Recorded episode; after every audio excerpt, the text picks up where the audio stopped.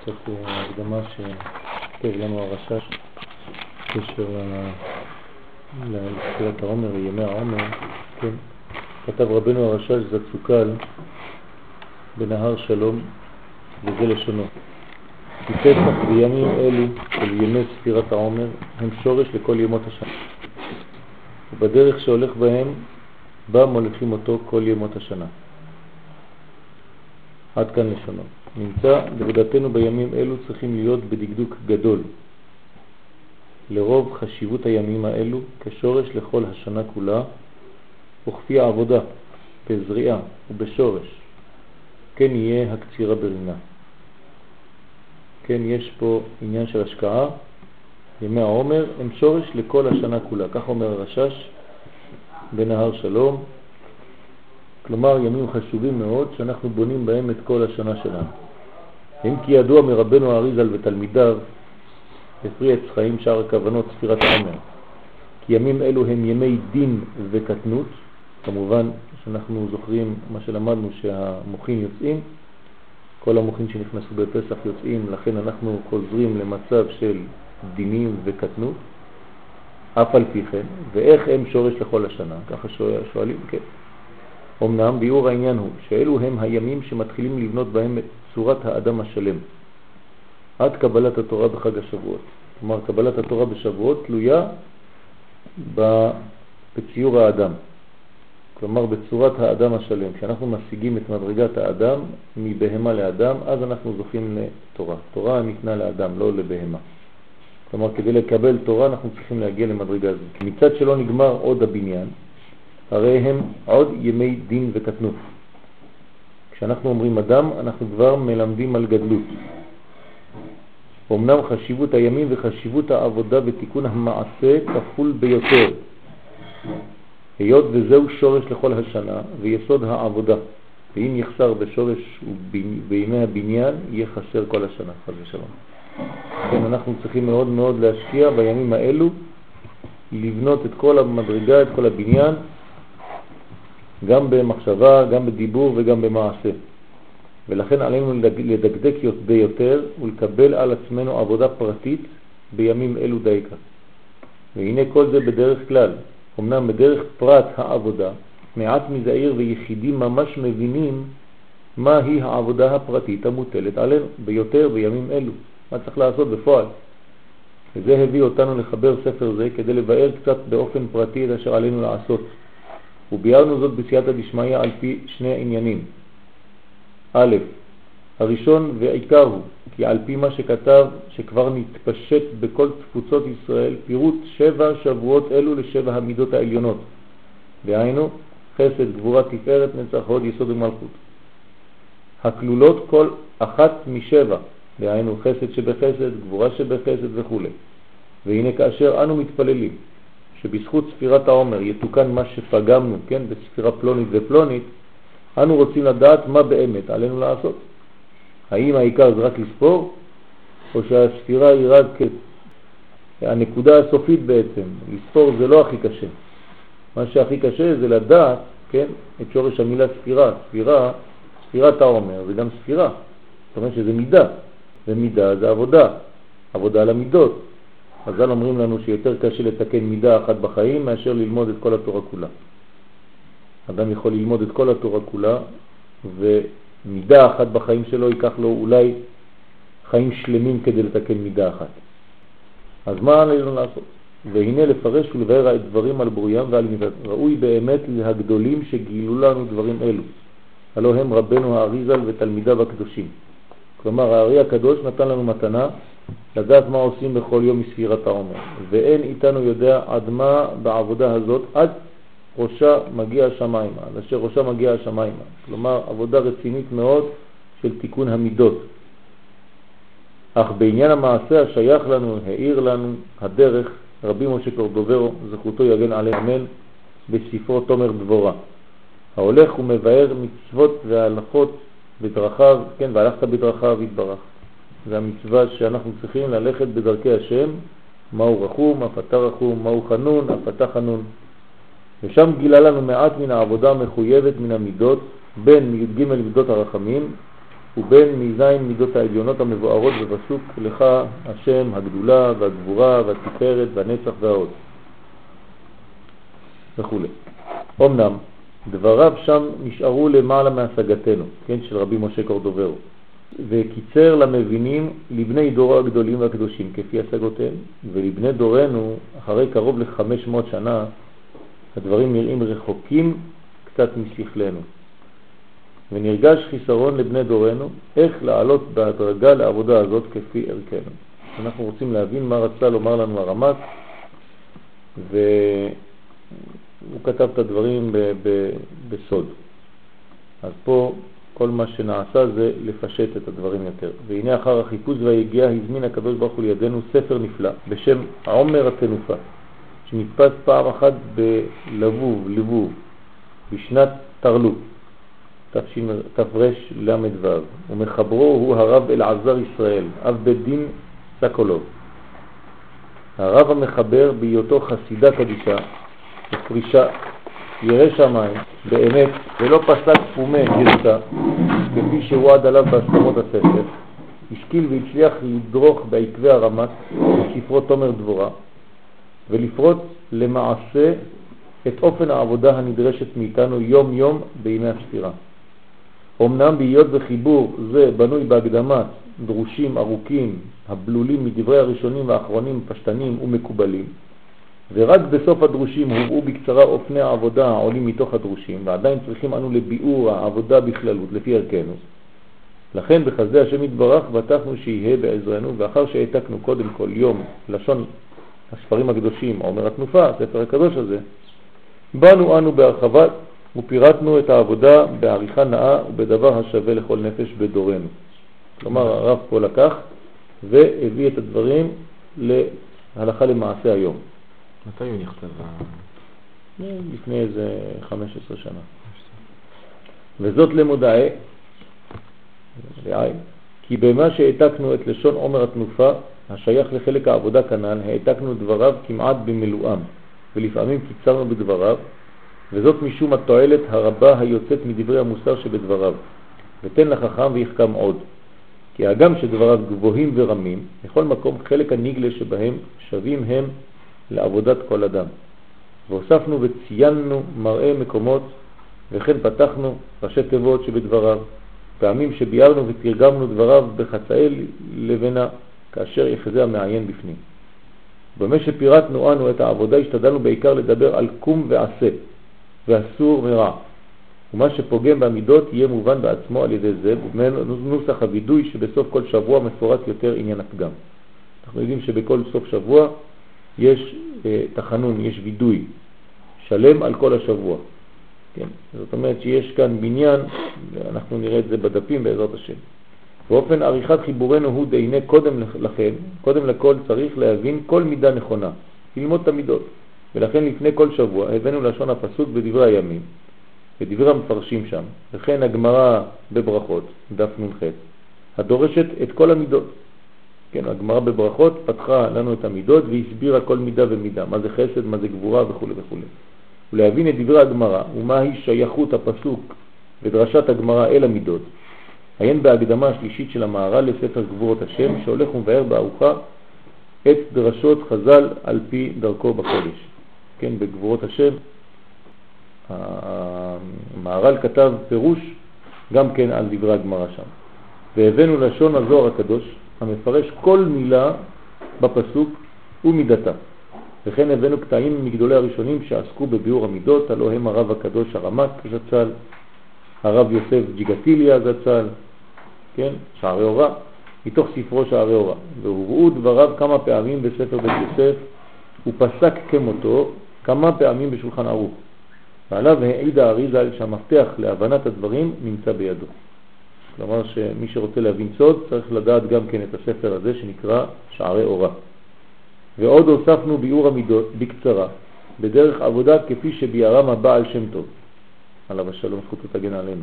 והודפסו בחומש היכל הברכה בסוף חומש דברים בילקוט אמרי פינינים על פי אלו השלושה מאורות יקום דבר, הלא דבר גדול הוא, הבנת מידותיו יתברך. זה הדבר הכי חשוב שיש לנו בחיים, זה ללמוד את המידות. לעבוד על המידות ולהבין את עניין המידות. עוד פעם, מי שאין לו מידות לא יכול ללמוד תורה. תורה בלי דרך ארץ לא מחזיקה. אין שום תורה שנכנסת לאדם, ואפילו נכנסת, נכנסת ויוצאת, חז ושלום. כי אין לו מידה כדי להגביל אותה ולשמור אותה, ושתהיה אצלו חלק מהחיים. אז הוא יכול ללמוד כמה שירצה ללמוד, הדברים קשים, מה שאני אומר, אבל ככה זה, אין מה לעשות. יכול ללמוד כל החיים שלו מלא תורה, שבוע אחרי זה לא זוכר כלום. כל מה שלמד לא נשאר כלום. למה? בגלל שאין לו מידות.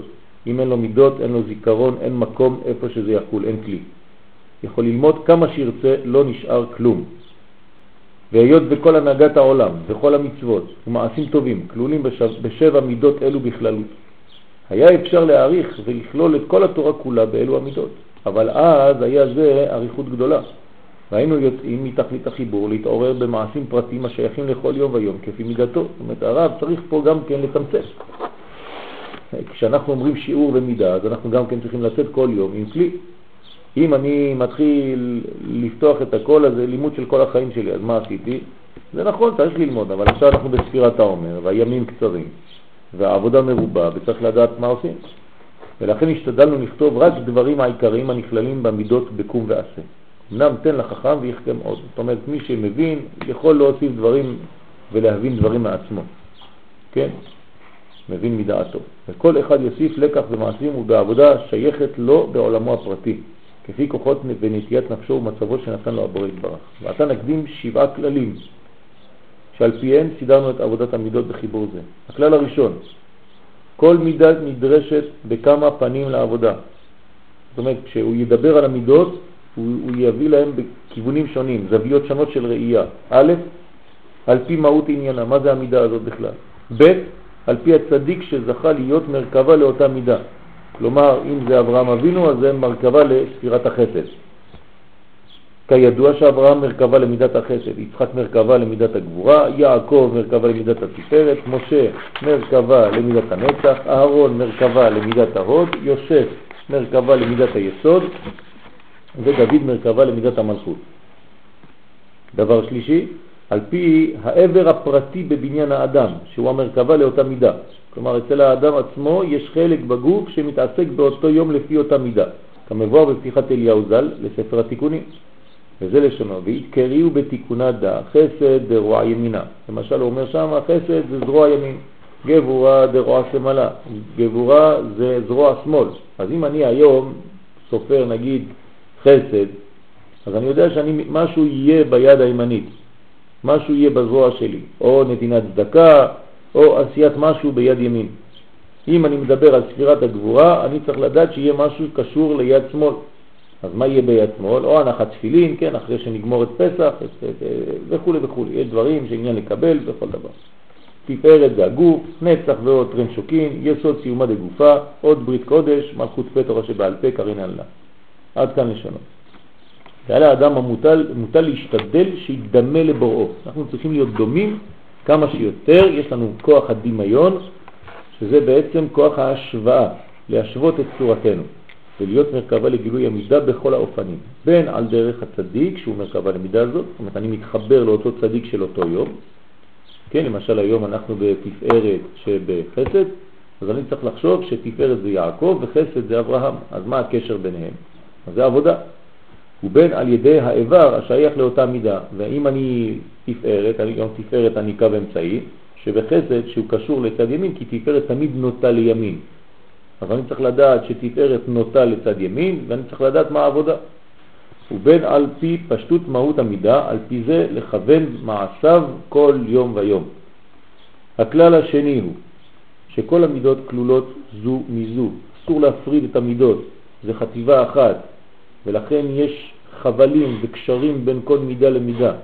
אנחנו לא יכולים להגיד היום זה חסד, זהו נגמר, אין משהו אחר. לא, יש הכל אחד נכנס בתוך השני, זה הכוח והיופי שבכל הכללות הזאת. ולכן דומים פרטים של מידה זו למידה אחרת. כגון חסד שבגבורה וגבורה שבחסד. כן, רק אחד אולי פעם אחד יהיה הוא בעל הבית. כן, למשל, אסור לנו לשכוח כל השבוע הזה שבעל הבית זה חסד. נכון? עכשיו במוחים זה יהיה שם אב, שם אב יהיה שולט כל השבוע. שבוע שני יש שם סג, שבוע שלישי יש שם...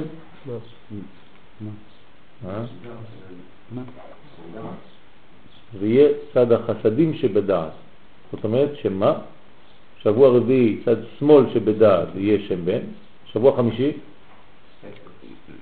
לא, זה כלול. חוזרים לעב. עב. עב, לא, חסד זה מה? עב, כן, חוכמה. כן, אבל זה חוכמה. כן, זה חוכמה. אנחנו מדברים על המידות, אבל צריך לדעת מה נכנס במידות, כן? המוחים. אז זה אב, שבוע חמישי. שבוע שישי, סד. שבוע שביעי, מהו בן? שניהם ביחד. ששניהם דומים זה לזה, אלא החילוק הוא איזה הכלל ואיזה הפרט. כן? זאת אומרת, אנחנו צריכים לדעת כל הזמן איפה הפרט ואיפה הכלל במידה. ולכן קשה לצמצם מעשים השייכים למידה אחת, שאינם שייכים גם למידה השנייה. אז לפעמים אנחנו נחשוב שהכל דומה, זה חוזר, כי אחד נכנס בתוך השני. אמנם השתדלנו לסדר העבודה על פי העבודה הכללית ולשלב בה את המידה הפרטית, אכן בחסד שבחסד וכדומה, כן, אז המידה בשלמותה.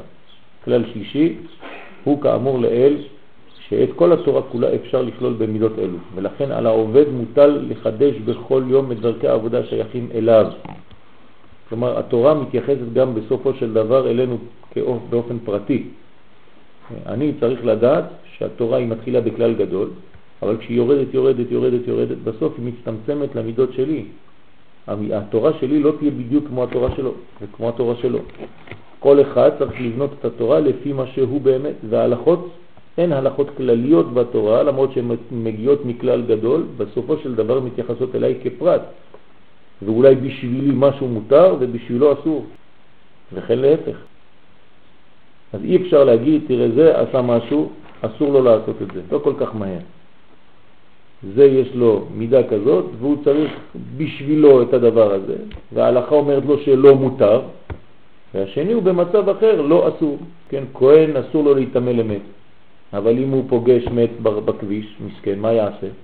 אז ברגע זה יש לו מצווה מוטלת עליו. אז הוא צריך להתאמה, אז מה תגיד, הנה זה יותר כהן גדול, ראיתי אותו, הוא עושה שטויות?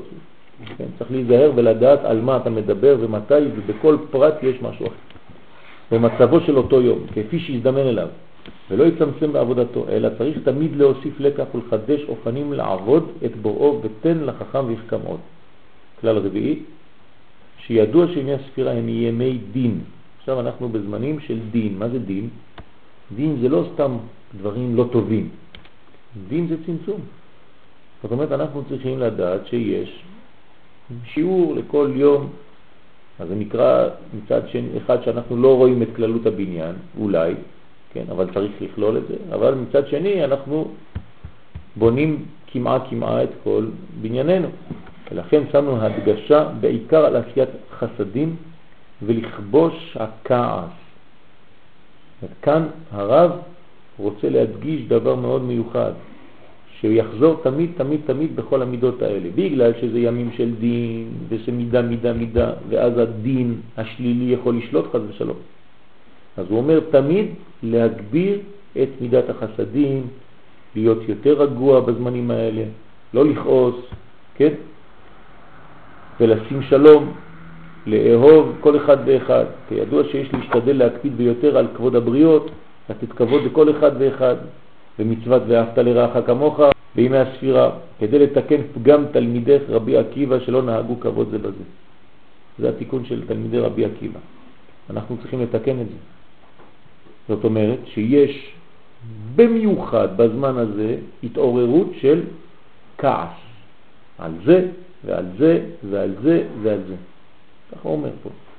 וזה מה שהביא חורבן בית המקדש בגלל תלמידים של רבי עקיבא שהיו גדולים מאוד, וגם כן, כן לא נהגו כבוד זה בזה, מה שאומרת הגמרא, דברים חמורים. ואנחנו עכשיו צריכים לעשות, אפילו במדרגה הקטנה שלנו ביחס לתלמידים הגדולים האלה, מה שאנחנו יכולים כדי לתקן את העניין הזה. ויש לדון תמיד כל אדם לכף זכות, לא לכף חובה, כדי להגביר החסדים על הדינים של ימים אלו. זאת אומרת, צריך להיזהר מאוד לא לדבר לשון הרע, ולא לחתום דברים ולסכם דברים בשליליות על דברים, על אנשים. הכל תמיד, תמיד, תמיד, רק בעניינים מאוד מאוד בזהירות גדולה מאוד, לדעת איך כל דבר ודבר נעשה. הכלל החמישי הוא שידוע שיסוד ומלכות הם מידות הכוללות בתוכם את חמשת המידות הקודמות להם. כלומר, יסוד ומלכות הם תמיד רק מעבר, זה כולל. כן? היסוד הוא מעבר באמת והמלכות היא כלי. ולכן, מה יש ביסוד ובמלכות? תמיד חסד גבורה תפארת נצח והוד. אלא שיסוד הוא מידת המשפיע ומלכות היא מידת המקבל. ולכן, כל מה ששייך להם מידות הנ"ל, החמש מידות, שייך בעצם גם למידות יסוד ומלכות. אז תמיד אנחנו קצת לא נבין איפה יסוד ומלכות בכל העניינים, אבל הם הם העיקר בסוף. אם כן, מובן מאליו שבימי יסוד ומלכות יש לכלול כל מה ששייך לשאר המידות. תמיד כשנגיע לזמן שישי, או בשבוע או בשבועות, או בשביעי, או בשבוע או בשבועות, תמיד זה יהיה כולל את כל מה שהיה לפני, את החמש שלפני. חוץ ממה ששייך בפרטות למידת יסוד ומלכות. הכלל השישי הוא שכדאי לכל הניגש לעבודה דרך חיבור זה שיקדים ויעבור על כל ההקדמות, לכן אנחנו עוברים עליהן, המבארות את המידות שנתפסו בתחילת כל שבוע, עוד מעט נתחיל, ואחר כך יקל עליו הבנת עבודת דבר יום ביומו. וזאת משום שאנחנו הקדמנו בראש כל מידה את ביאורו הפרטי של המידה. ואחר כך פירשנו בה את העבודה לשבעה ימים התלויים בה. בדרך כלל, כפי שיחותם לאותה המידה, לדוגמה, במידת החסד הקדמנו את ביאור המידה. אמנם בשבע מידות התלויים בה, חסד שבחסד, גבורה שבחסד וכו', פירטנו את העבודה. בהתחלה הוא יסביר מה זה חסד בכללות, ואחרי זה איך עובדים בתוך החסד, מה כל הידיים של החסד. והאדם העוסק בתפארת, חסד, חסד למשל, ידע רק את שייכותה לחסד, אבל לא את ביאור התפארת. ולכן בהיותו מקיף פעם אחת את המידות כולם, הרי שבעוסקו בתפארת בחסד, הוא כבר יבין מה זה תפארת ומה זה חסד. אבל אם הוא לא למד עדיין מה זה תפארת, הוא לא יודע מה זה תפארת, כן? לא, אני לא מדבר על השם ועל המיקום, כן? אנחנו לפעמים לומדים אה, את הדברים האלה, ומה זה תפארת? תפארת זה, זה בין אה, חסד לבין גבורה, כאילו זה, יש ציור שם בשמיים. מה זה אומר? אתה יודע מה זה תפארת? אתה יודע מה זה חסד? אם אתה לא יודע מה זה, צריך ללמוד את זה. אם לא, זה סתם מילים. הכלל השביעי הוא בסוף כל שבוע התפסנו תפילה ווידוי שמקורות טהור מספר כף אחת לאחידה. זאת אחידה כתב לנו בכל סוף שבוע של עומר וידוי, כדי לגמור ולתקן ולסגור הכל הכל הכל של השבוע הזה שעבר. ועל כל אדם מוטל להרחיב הדברים ולפרש שיחתו כפי מצב, מצבו וערכו. אמנם יוכל להיעזר בנוסח וידוי זה. על פי כללים אלו, זה עכשיו הוא גמר את הכללים, ועל דרך הרמק בספרו תומר דבורה והמועתק כאן מספר עומר התנופה, סידרנו את עבודת המידות בספר הזה. אמנם אין בזה להקיף את העבודה הכללית המוטלת עלינו, אלא רק התחלה ופתח כחודו של מחט, להיכנס לשערי עבודה. ועל העובד האמיתי לחדש מצוות בכל יום על דרך ענן. כל אחד לפי דרכו וכוחות נשמתו. כמבואר בשערי תשובה לרבנו יונה, שער שני, וזה לשונו, ויש על האדם לחדש לו בכל יום מצוות. אנחנו מחדשים מצוות כל יום. כלומר, בביטוי שלנו, של המצווה, יהיה לנו בניין מיוחד. ב' עוד הוספנו בו דרך נוסף, והוא על פי מה שמבואר בכמה ספרים, שמ"ח ימים מימי ספירת העומר, הרי יש 48 ימים, נכון? כן או לא? 49. אין 50 זה כן. אז למה הוא אומר שיש 48? אה? העיין חידושי ערים, וזה לשונו, ימי הספירה כל יום הוא לתקן מידה אחת ממ"ח דברים שהתורה נקנית בהם. ויום אחד העודף הוא לחזור ולשנן אותם. כך אומר חידושי ערים. זאת אומרת שהיום ה-49 הוא לא יום אחד נוסף של העומר, כי הרי מה הוא? מלכות זה מלכות. מלכות של המלכות, אז מה זה? הוא כולל הכל. כולל הכל, אז אין שם עוד משהו לעשות, אלא משהו אחר לגמרי. זאת אומרת, אתה עכשיו עושה את כל המעגל הסוגר את הכל. כן? לכן יש 48 ימים כנגד 48 מדרגות שהתורה נקנית בהם. אתם זוכרים? פרקי אבות. פרקי אבות. אה, כתבו ספר על גבריאל חוטר, זיכרונו לברכה, על מ"ח דברים שהתורה נקנית בהם. כן? מיעוט שינה, זה, וכל אחד יש לו את המדרגות שלו. ויום המ"ט כולל את כולם. אמנם לא מצאנו סדר מוכרח לקניין פרטי בכל יום. לכן הוספנו בכל יום אחד מן המ"ח דברים שהתורה נקנית בהם, כסדר שנתפסו בפרקי אבות. כי אנחנו לומדים פרקי אבות בזמן הזה, נכון? כמה פרקים יש בפרקי אבות? חמישה. אה? חמש או שש? אז איך זה עובד? הנה השבוע השני של ספירת העומר, מתחיל בזה כל שבוע. נכון. אנחנו לא מתחילים אה, מיד, כן? אנחנו מתחילים בשבוע השני בעצם, אז בשבוע השני אנחנו נתחיל ספר ראשון, ואז אנחנו נגיע בול בשבועות עם כל פרקי אבות בעל פה. צריך לדעת פרקי אבות בעל פה. כל המשניות שבפרקי אבות צריך לדעת אותם בעל פה.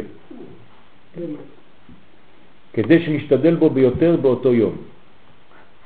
ובזה נשיג לקנות את התורה הקדושה בכל קניינה. ביום מתן תורה הלא הוא חג השבועות הממשמש ובא. והנה, בעצם מניין המ"ח דברים יש מבוכה גדולה בין הנוסחאות. בין בספרי הראשונים, בין בספרי האחרונים יש קצת התערבבויות של דברים, כדי שלא להכניס ראשינו בין הגדולים. הבאנו את כולם, ולכן יש ימים הכוללים יותר מקניין אחד, כן? אנחנו לא יודעים מה כל אחד רצה, הם גדולים, אנחנו קטנים, אל תיכנס בין ההרים. והיה למראה עינינו קונטרס נופך דעת, כן?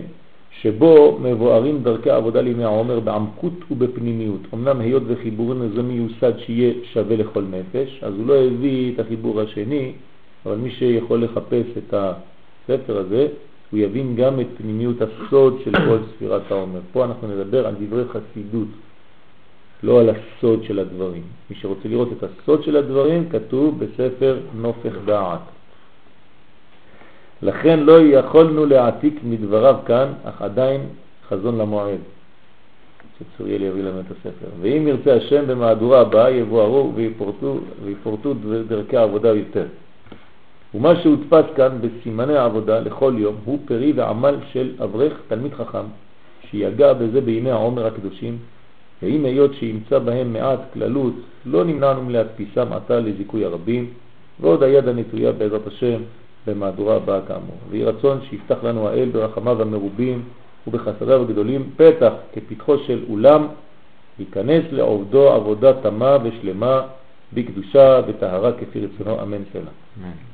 דברי התעוררות לפני כל לימוד. מבואר בספר נפש החיים, וזה לשונו, ראוי לאדם להכין עצמו כל עת קודם שיתחיל ללמוד. לא באים, נכנסים, יושבים, פעד. צריך יישוב הדעת. מי שאין לו יישוב הדעת, כידוע, לא יכול ללמוד, נכון? הדעת שלו לא מיושבת, הוא כל הראש שלו בכל מיני מקומות, אי אפשר. להתחשב מעד עם קונו וטהרת הלב ביראת השם, ולהיטהר מעוונותיו בהרהורי תשובה, כדי שיוכל להתקשר ולהתדבק בעת עסקו בתורה הקדושה בדיבורו ורצונו יתברך. עד כאן לשנה. ולפי שלפעמים אין לאדם יישוב הדעת, מספיק לפני הלימוד כדי להתחשב עם קונו. ולכן ראינו לנכון לרשום פה קיצור דברים, שיזכור כל אחד לפני לימודו, כדי שיוכל להכין את עצמו. אז אתם יכולים אפילו לצלם לכם את הדברים האלה לפני כל לימוד, לחשוב על זה. ועצה טובה לקראת קבלת התורה. כן, כי הרי מה אנחנו הולכים עכשיו לעשות? זה הכנה לקבל תורה. לא רק בגלל שבשבועות כתוב שזה זמן מתן תורתנו, כן? זה לא, לא בגלל שכתוב בסידור, במחזור, אלא שאני עכשיו מכוון, זה, זה, זה נראה פשוט, אבל אנחנו שוכחים את זה. שאני רוצה עכשיו לקבל תורה, שהקדוש ברוך הוא ייתן לי חוכמה כדי להבין את התורה. זה לא סתם שבועות מתן תורה כזה כללי, אני רוצה עכשיו שבחיים שלי יהיה לי תורה, אבל אני צריך לבנות את זה. אז עצה טובה לפני קבלת התורה, להעתיק דברים אלו, להתבונן בהם, לפני כל סדר וסדר שהוא לומד, כדי לעורר עצמו, כראוי, ללימוד התורה הקדושה. אז יש פה, כן, הוא כתב פה כמה דברים, כן, 15 דברים.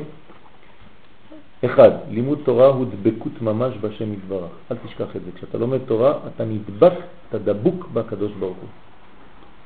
ומי שדבוק בקדוש ברוך הוא, מה יש לו? חיים. הוא חי. ואתם הדבקים בשם אלוהיכם חיים כולכם היום. רק מי שדבוק בשם הוא חי. אז מתי דבקים בשם? בלימוד. כשאתה לומד תורה אתה דבוק בשם, דבר ראשון, אל תשכח את זה. דבר שני, צריכים ללמוד תורה כנתינתה. מה זה כנתינתה? כמו אותו יום שקיבלנו אותה בהר סיני. כלומר, מה היה שם? פחד גדול, נכון? אימה, יראה, רטט. מה זה רטט? כמו הפלאפון, כן? אותו דבר.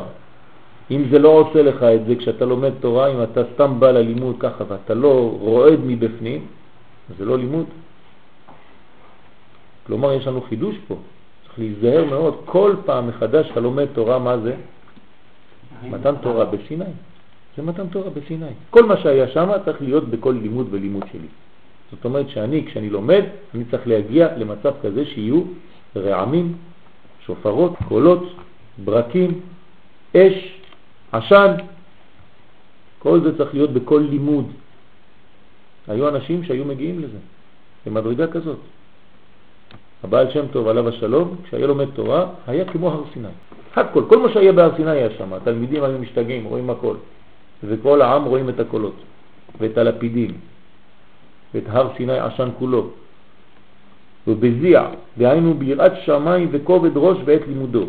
דבר שלישי, חשוב להקדים גילוי דעתו לפני הלימוד ולומר, הרי אני לומד לקיים מצוות בוראי שציווני לעסוק בדברי תורה. למה? כי אם לא, זה עוד אולי מצווה אחרת, שאתה נכנס כדי שיהיה לך כיף בלימוד. אתה לא עושה את זה בשביל שזה מצווה. אז פה אתה מדגיש שאני לומד תורה בגלל שיש לי מצווה ללמוד תורה. לשם ייחוד קודשה ברך הוא שכינתם. דבר רביעי, הרי אני מתחרט על מעשי הרעים. צריך להתנקות. הוא מקבל עליי להטיב עצמי בעתיד. להיות אדם יותר טוב. נראה פשוט, נכון? דבר חמישי, הרי אני לומד על מנת ללמד. אני לא לומד בשביל עצמי, אני לומד בשביל ללמד. אחד מהרבנים שלי, כן, לא מכניס אף אחד לשיעור שלו אם מי שנכנס לשיעור לא מלמד. זה אחד התנאים שאתה לומד אצלו, אם אתה מלמד אחר כך. אבל לפני שאתה מתחיל ללמד, אתה צריך לבוא לקבל ממנו הסכמה שאתה הולך ללמד, אבל זה התנאי. אם אתה בא ללמוד בשביל ללמוד, אין לך מקום בשיעור. אתה בא ללמוד בשביל ללמד, אדוני. יש לנו אחריות, עוד מעט צריך לבוא משיח, וכל מי שלא עשה את העבודה שלו עם החברים, עם הידידים, עם לא יודע מי, כן, הוא ייתן את הדין למה הוא לא לימוד, למה הוא שתק. אז אל תחשבו שהלימוד הזה זה רק קבלה, קבלה, קבלה, קבלה, אלא זה דבר שהוא צריך להיות בנוי. אתם צריכים באיזשהו שלב להתחיל להעביר את הלימוד שאתם לומדים. לעשות ולקיים. הרי אני מקבל על עצמי דבר שישי, ללמוד בלי היסח הדעת. מה זה בלי היסח הדעת? אני לא נרדם בשיעור, אני לא חושב על משהו אחר בשיעור, אני מרוכז כאילו כל הכוח שלי, המוח שלי עכשיו, כל מילה שאני יוציא, זה הולך, נגמר. אי אפשר לבוא לשיעור ולהיות במקום אחר. אם יש לך היסח הדעת, זאת אומרת שאתה לא אוהב.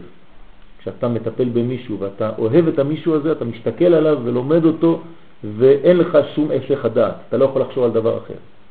ככה אותו דבר בלימוד התורה. שלא להסתכל חוץ לספר. אתה לא צריך להתחיל כל דבר שקורה, כן, אחד נכנס פה רעש, שם עושה רעש, מסתובב עם כולם. אין, זה לא לימוד זה. זה לא לימוד זה. זה קשה מאוד, תדעו לכם גם כן למי שיש מול העיניים שלכם.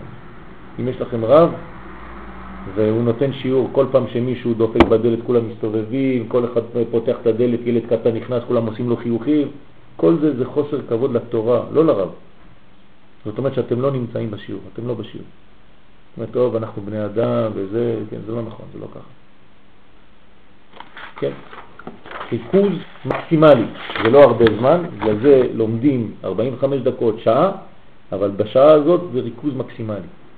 שבע, הרי אני לומד כדי לבקש את אמיתת התורה, אני לא לומד סתם פרווה, אני רוצה להגיע לאמת, מה שהקדוש ברוך הוא רצה באמת, להבינה היטב, על דעת לזכור כל מה שאני לומד, זאת אומרת אני מכוון לזכור, זה חשוב מאוד, יש אנשים, הם לא מכוונים לזכור, הם לא מבקשים לזכור, אני אומר לכם מה שאני עושה בסייעתא דשמיא, אני לא אומר לכם דברים מבחוץ. כשאני לומד עם הרב שלי, באמצע הלימוד אני מתפלל לקדוש ברוך הוא. בעזרת השם הקדוש ברוך הוא תעשה שכל מילה שהוא אומר תיכנס ולא תצא יותר מהגוף שלי, מהמוח שלי, מהלב שלי. כל החיים. שזה נכנס פעם אחת. תעשה לי את זה הקדוש ברוך הוא, תעזור לי. דבר שמיני, דברי תורה צריך לפרש בפיו ולהשמיע לאוזניו. זאת אומרת, זה לא עניין של רומנים שאתה קורא לפני שאתה הולך לישון. כן? אנחנו אומרים את זה בפה, בקול רם, כדי לשמוע את המילה. כי כשאני אומר, אז זה חוזר אליי. והחזרה אליי, כן, היא עוד צמצום, היא עוד הבנת הדברים. תשע, הרי אני לומד מחמת אהבתי אותו התברך. אני זוכר ואני אוהב את הקדוש ברוך הוא. כאמור ואהבת את השם אלוהיך. והיו הדברים האלה, ודיברת בם. כלומר, אני, יש לי אהבת השם ואני רוצה, ואני אומר את זה בפה מלא, ואני לומד בגלל שאני גם כן אוהב אותו. עשר, אני מכין עצמי להיות כלי קיבול לקדושת התורה. כלומר, אני עובד על עצמי כדי להיות כלי שהקדוש ברוך הוא ימלא אותי תורה. לא בשביל עצמי, בשבילו, בשביל לה, לה, לה, להשפיע, להמשיך להשפיע את זה. 11. הרי אני לומד בשם כל ישראל. אני לא אדם פרטי, אני לא לומד בשביל הכיף שלי, בשביל העולם הבא שלי הפרטי. אני לומד בשם כל ישראל ואני מכוון לאהוב כל אחד ואחד ואני בא בכוח הכלל הזה שנקרא כלל ישראל. עוד פעם, תורה ניתנה לעם ישראל.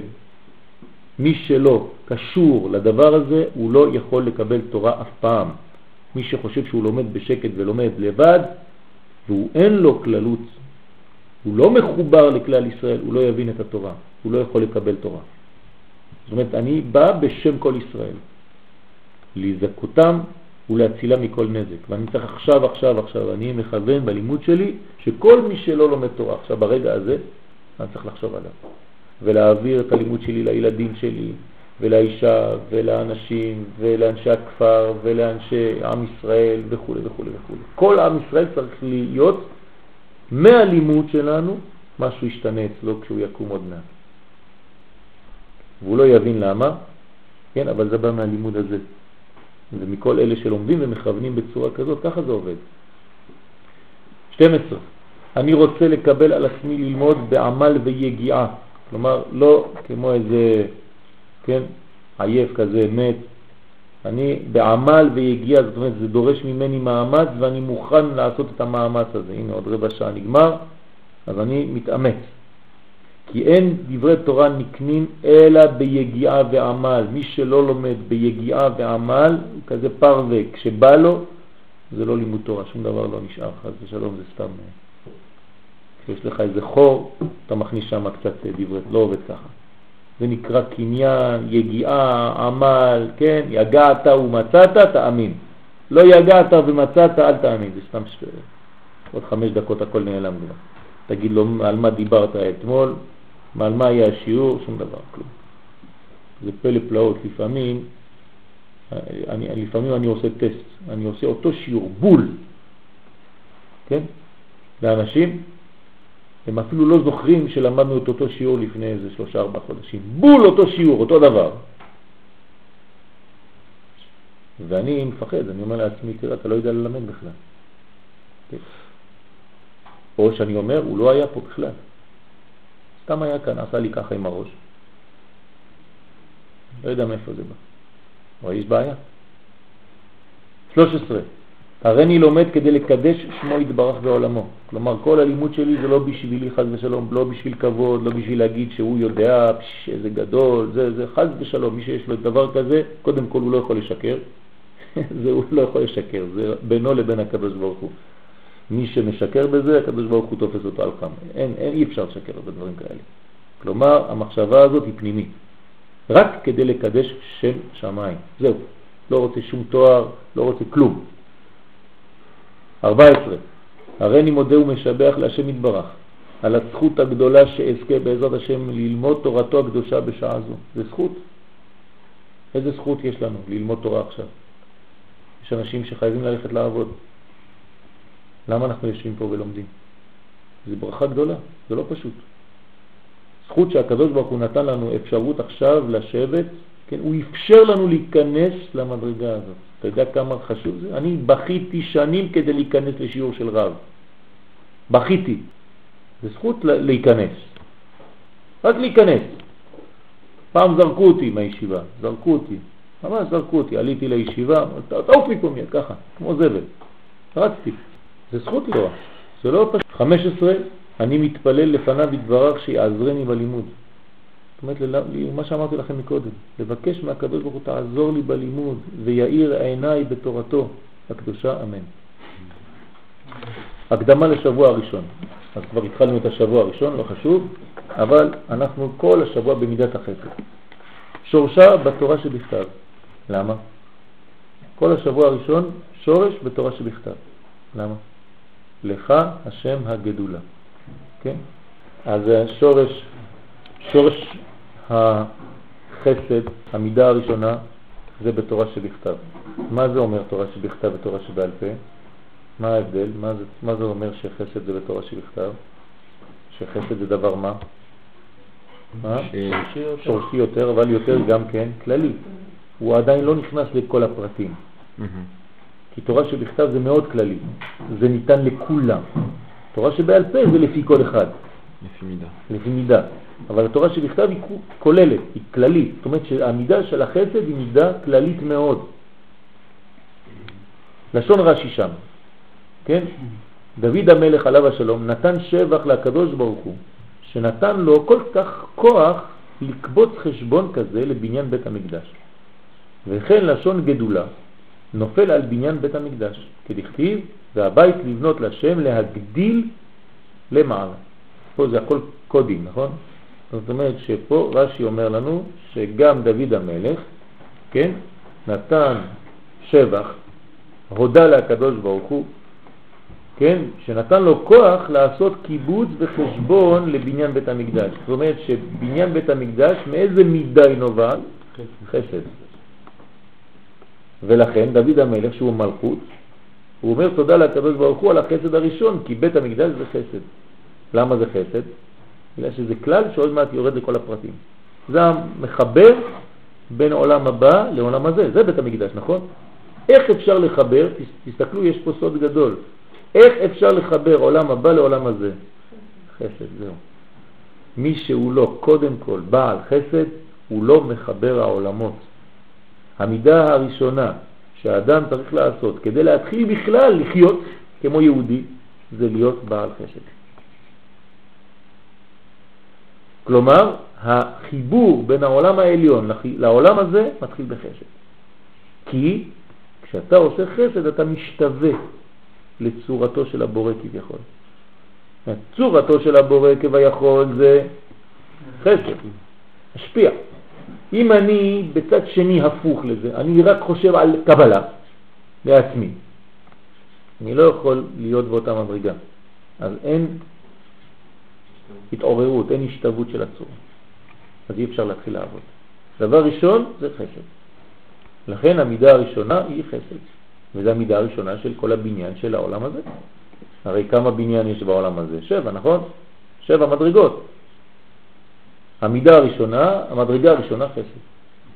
מה שאתה מתחיל בעולם הזה, אתה צריך להתחיל לבנות את החסד שלך. זה מה שמלמדים אותך דבר ראשון. ומה מלמדים אותך בחוץ? הפוך. רק לקבל. שום דבר לא להשפיע. אז אנחנו פה לומדים את הסדר הנכון. והבית לבנות להשם להגדיל למעלה. לשון הגמרא בברכות עכשיו, נ"ח, דרשין עלה, רב שילה. לך השם הגדולה, זה מעשה בראשית. כך אומרת הגמרא. מה זה לך השם הגדולה? זה מעשה בראשית. כלומר, מעשה בראשית מתחיל גדולה. בראשית ברא אלוהים את השמיים ואת הארץ, זה מעשה של חסד, זה גדולה. זה גדולתו של הבורא. דבר ראשון שהוא עשה בעולם הזה, זה מראה לנו, הוא מחנך אותנו, הוא מתחיל במידת החסד. למרות שהכל מתחיל בצמצום, אבל הצמצום הוא לפני, זה משהו אחר. הנתינה, ההשפעה היא חסד, והרעיון הראשון זה לא בשביל לצמצם, זה בשביל לתת. כלומר, גם אם ברעיון שלי אני מצמצם את הלימוד שלי כדי שיבינו את מה שאני אומר, הרעיון הפנימי מה זה? לתת. לכן הרצון הפנימי האלוהי הוא חסד. וכן הוא אומר, עושה גדולות עד אין חקר. הקדוש ברוך הוא עושה גדולות תמיד, אפילו שאנחנו לא מבינים את זה, עד מצב שאנחנו לא מבינים. תמיד, תמיד, תמיד רק נתינה, נתינה, נתינה. תנא משמי דרבי עקיבא, לך שם הגדולה, זו קריאת ים סוף. אותו דבר. מה הקשר? קריאת ים סוף זה גדולה, זה חסד. למה? לא... מה? אז למה קריאת ים סוף? הפוך, היה צריך להיות משהו אחר. או, הם הם עובדים בעבודה זרה בישראל. יפה מאוד, זאת אומרת שאף על פי מדרגתם הנמוכה, אלו ואלו עובדי עבודה זרה, לא הגיע להם. כן? פתאום אתה רואה חסד גדול בתוך הדין הזה, כי זה דין לקרוא את ים סוף, דין גדול, כן? אז יש פה חסד שאתה לא מבין אותו, כמו פסח. אז פה אומר רבי עקיבא, לך שם הגדולה זה קריאת ים סוף. לשון הזוהר הקדוש, מידת הגדולה, מידת החסד. זאת אומרת, הזוהר נשאר במקור, כשאנחנו אומרים גדול, איך אתה מגדיר, זה, זה עמוק מאוד מה שאומר הזוהר, כן? זה לא פשוט. כשאדם הוא גדול, זאת אומרת שיש בו חסדים. הוא משפיע. מה? כן, נכון. האישה גדולה בגלל שהיא חסדים, משפיעה. אדם קטן זה אדם שיש לו בעצם ראש קטן, נשמה קטנה, רצון קטן, הוא חושב רק על עצמו, כן, עזבו אותי בשקט. אני מדבר עכשיו גם על הלימוד. מי שלומד בשביל עצמו, הוא תמיד יישאר קטן. מי שלומד בשביל להעביר, הוא כבר קונה את התורה בצורה אחרת, בצורה של חסד. כי הרצון שלו זה רק לתת, לא בשביל קניין עצמי. כן, בדיוק. הצדיק, שהוא מרכבה למידת החסד, מי זה? אברהם אבינו, כן, עליו השלום. כלומר, אברהם אבינו, כתוב חסד לאברהם, המדרגה של אברהם זה חסד. ולכן, העמידה הראשונה, אנחנו מתחילים הכל, אלוהי אברהם. כלומר, כל מה שאתה מתחיל בעולם זה חסד. חסד דה אברהם. לשון תומר דבורה, רבי משה קורדוברו, לפני זה, עבר. עבר המרכבה לחסד, איפה זה האיבר? יד ימין, זרוע ימין, כן? כאן יש לנו יד ימין, זה החסד. כלומר, יהיה משהו בשבוע הראשון ששייך ליד ימין. לשון תומר דבורה, רבי משה קורדוברו, עליו השלום, עיקר כניסת האדם אל סוד החסד הוא לאהוב את השם תכלית האהבה. קודם כל אתה צריך לאהוב את הקדוש ברוך הוא, שלא יניח עבודתו לשום סיבה. שום דבר לא יותר חשוב מזה. אין יותר חשוב מזה. אה, כן, הייתי צריך לעשות שם, לא יכולתי, הלכתי לזה, לזה, לזה. זה מראה שעדיין האהבה היא לא בוערת. לכן היא, לא, היא נותנת לך מנוחה. אדם שאוהב משהו, אין לו מנוחה. כן, אם אתה אוהב איזה בחורה, אישה, אין לך מנוחה. אתה לא יכול לעשות שום דבר עד שאתה הולך לראות אותה. כן, בתורה זה אותו דבר. אם יש לך תורה ויש לך משהו ליד, ואתה אומר, טוב, אני לא יודע מה לעשות, טוב, אחר כך נראה. כן, זה אומר, כן, היה פעם איזה שיעור של אחד מהרבנים, אני חושב שזה הרב אמנון יצחק. אומר, איך, איך יודעים כמה זה התורה שלך? אומר, לפי כמה שאתה עוזב כדי לעבוד, כמה אתה מרוויח בשעה. כן, אז אחד מרוויח בשעה נגיד 200 שקל, 100 שקל, נגיד. הוא אומר, התורה שלו שווה 100 שקל. זה הלימוד תורה שלו. 100 שקל. לפי המספר טלפון שמתקשרים אליך, אומרים לך, עכשיו אתה נהג מונית, אתה צריך להביא מישהו לאילת, כמה תרוויח מזה? 700 שקל? התורה שלך זה 700 שקל. אז או שאתה נשאר פה, או שאתה הולך, נתת מחיר לתורה שלך.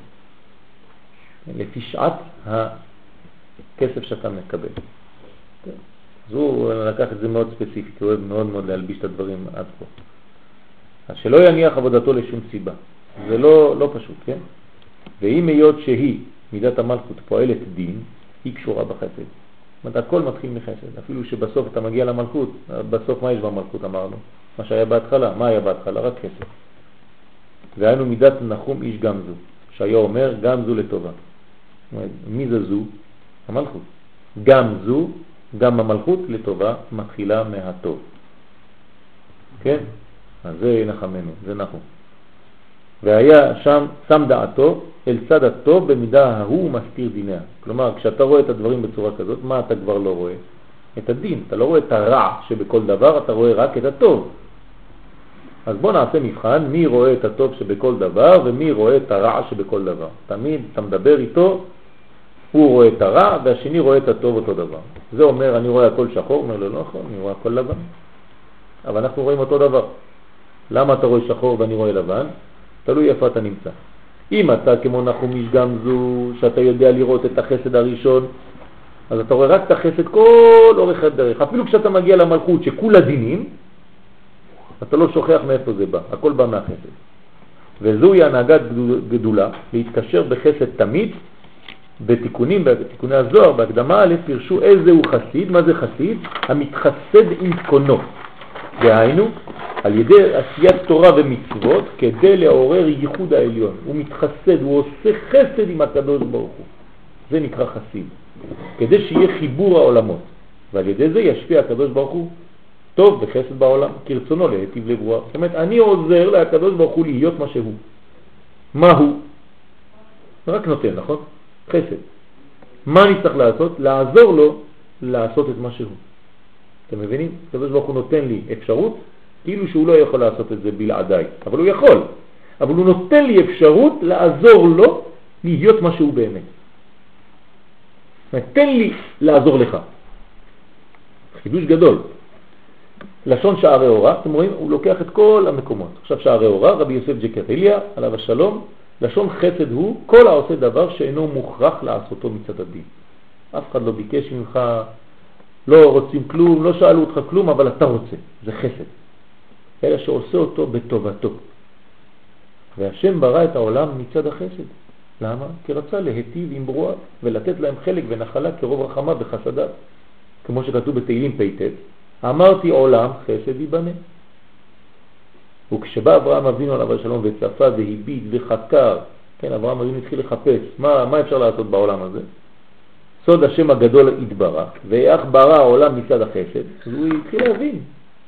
עמד גם הוא ואחז במידה, הוא אומר, תשמע, אני לוקח את הכלל הזה, זה הכלל הכי גדול, זה כולל את הכל. גם יצחק אולי רצה את זה. הוא אומר, טוב, אבא שלי כבר לקח, מה אני אעשה?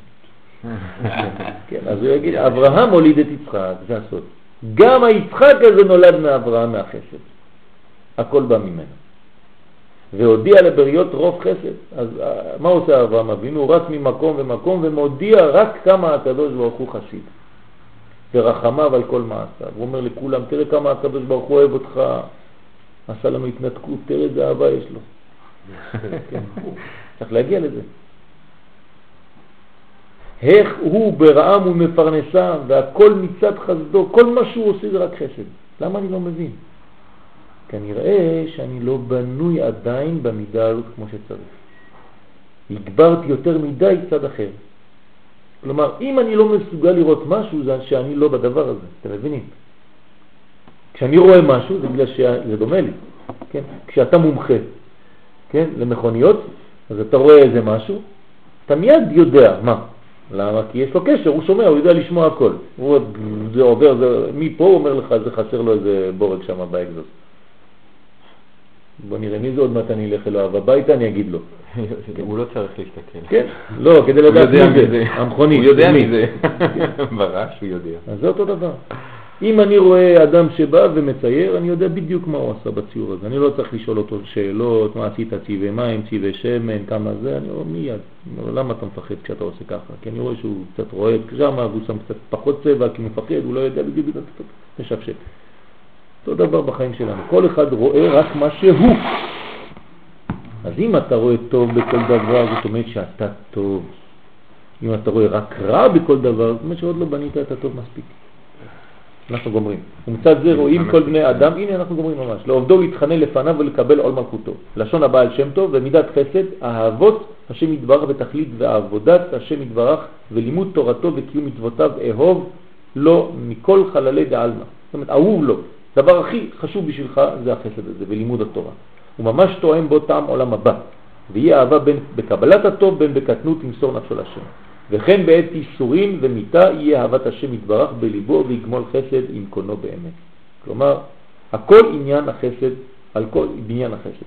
אנחנו לא נתחיל היום, זה לא חשוב, כי בין כה וכה כבר שלושה ימים עברו, אבל אנחנו נתחיל בעזרת השם ממחר וגם כן נלמד את כל מה שהיה עד, בעזרת השם. רק בצורה כללית, כן, וברוך. תעבדו היום על תפארת שבחסד, זאת אומרת, כן, מידת התפארת, תורה לנו להתנהג עם חסד, להיות התפארת בכלל בו כידוע, זאת אומרת, לנטות לחסד, לכוון לפאר את התורה, להשתדל להשפיע את החסד באופן יפה, לעשות חסד עם לימוד תורה ביחד, כי תפארת זה תורה. זה העניין של היום.